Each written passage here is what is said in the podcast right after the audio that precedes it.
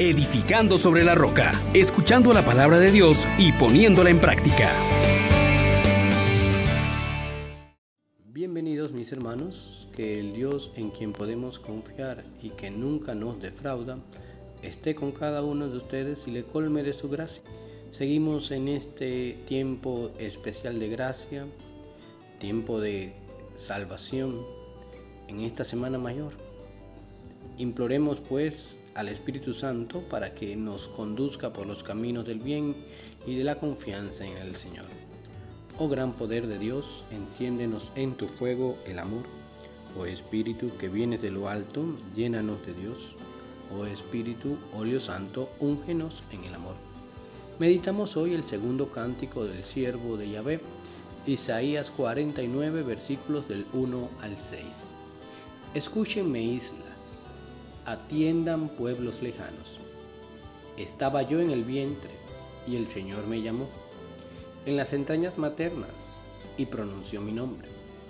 Hizo de mi boca una espada afilada, me escondió en la sombra de su mano, me hizo flecha bruñida, me guardó en su aljaba y me dijo, Tú eres mi siervo, de quien estoy orgulloso. Mientras yo pensaba, en vanos, me he cansado, en viento y en nada he gastado mis fuerzas. En realidad, mi derecho lo llevaba el Señor, mi salario lo tenía mi Dios. Y ahora habla el Señor, que desde el vientre me formó siervo suyo, para que le trajese a Jacob, para que le reuniese a Israel.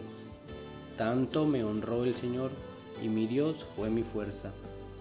Es poco que seas mi siervo, y restablezcas las tribus de Jacob, y conviertas a los supervivientes de Israel. Te hago luz de las naciones, para que mi salvación alcance hasta el confín de la tierra. Palabra de Dios. Te alabamos, Señor.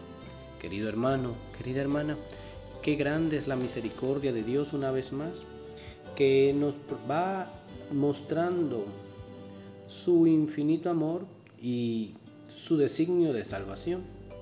Hoy hemos leído el segundo canto del siervo de Yahvé, este que está en el libro de Isaías.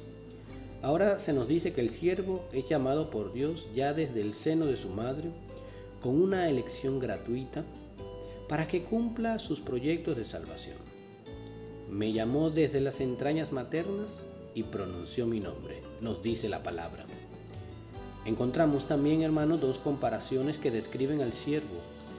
Una nos dice que será como una espada, porque tendrá una palabra eficaz. Dice el texto, mi boca una espada afilada es. Y será como una flecha que el arquero guarda en su aljaba para lanzarla en el momento oportuno.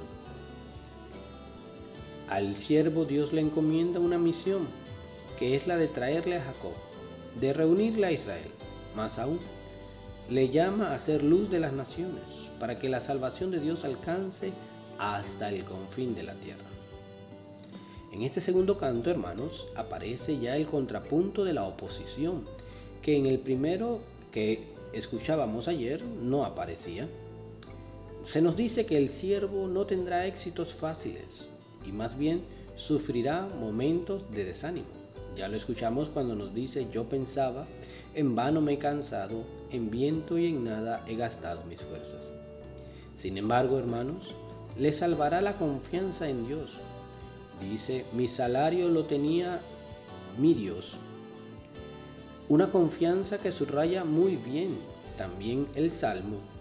El, a ti, Señor, me acojo, no quede yo derrotado para siempre.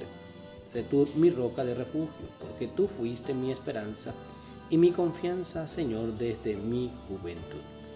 Este siervo verdaderamente es Jesús, que vino a reunir a las naciones, que vino a ser luz del mundo, y con su muerte va a traer a todos hacia ti y a salvarlos a todos. Nosotros también tenemos que poner nuestra atención, hermanos, en este Jesús que nos llama a que en nuestros momentos de crisis no perdamos la confianza. Si en realidad somos seguidores de este siervo del Señor, no podemos menos que confiar en aquel que nos ha revelado. Y en especial en esos momentos en que sentimos la fatiga del camino, en donde podemos llegar a dudar de que si vale o no la pena seguir con la misión y el testimonio que estamos llamados a dar en este mundo. Y muchas veces estas crisis, hermanos, se deben a que queremos éxitos a corto plazo y hemos aceptado la misión sin asumir del todo lo de cargar con la cruz y seguir al Maestro. Cuando esto sucede, te hago una pregunta. ¿Resolvemos nuestros momentos malos con la oración y la confianza en Dios? ¿O buscamos otras salidas? Podemos decir lo que el salmista, mi boca contará tu auxilio porque tú, Dios mío, fuiste mi esperanza. Bueno, mis hermanos, en estos días últimos de Cuaresma y sobre todo ahora que se acerca el título pascual, tenemos la oportunidad de aprender la gran lección del siervo, que cumple con radicalidad su misión y por eso es ensalzado sobre todo. No te has cansado en vano, Dios ha sido tu fuerza, sigue confiando en Él, pon la esperanza en Cristo que nos salva. Bendiciones Les exhortamos, hermanos, por la misericordia de Dios, que pongan por obra la palabra y no se contenten solo con oírla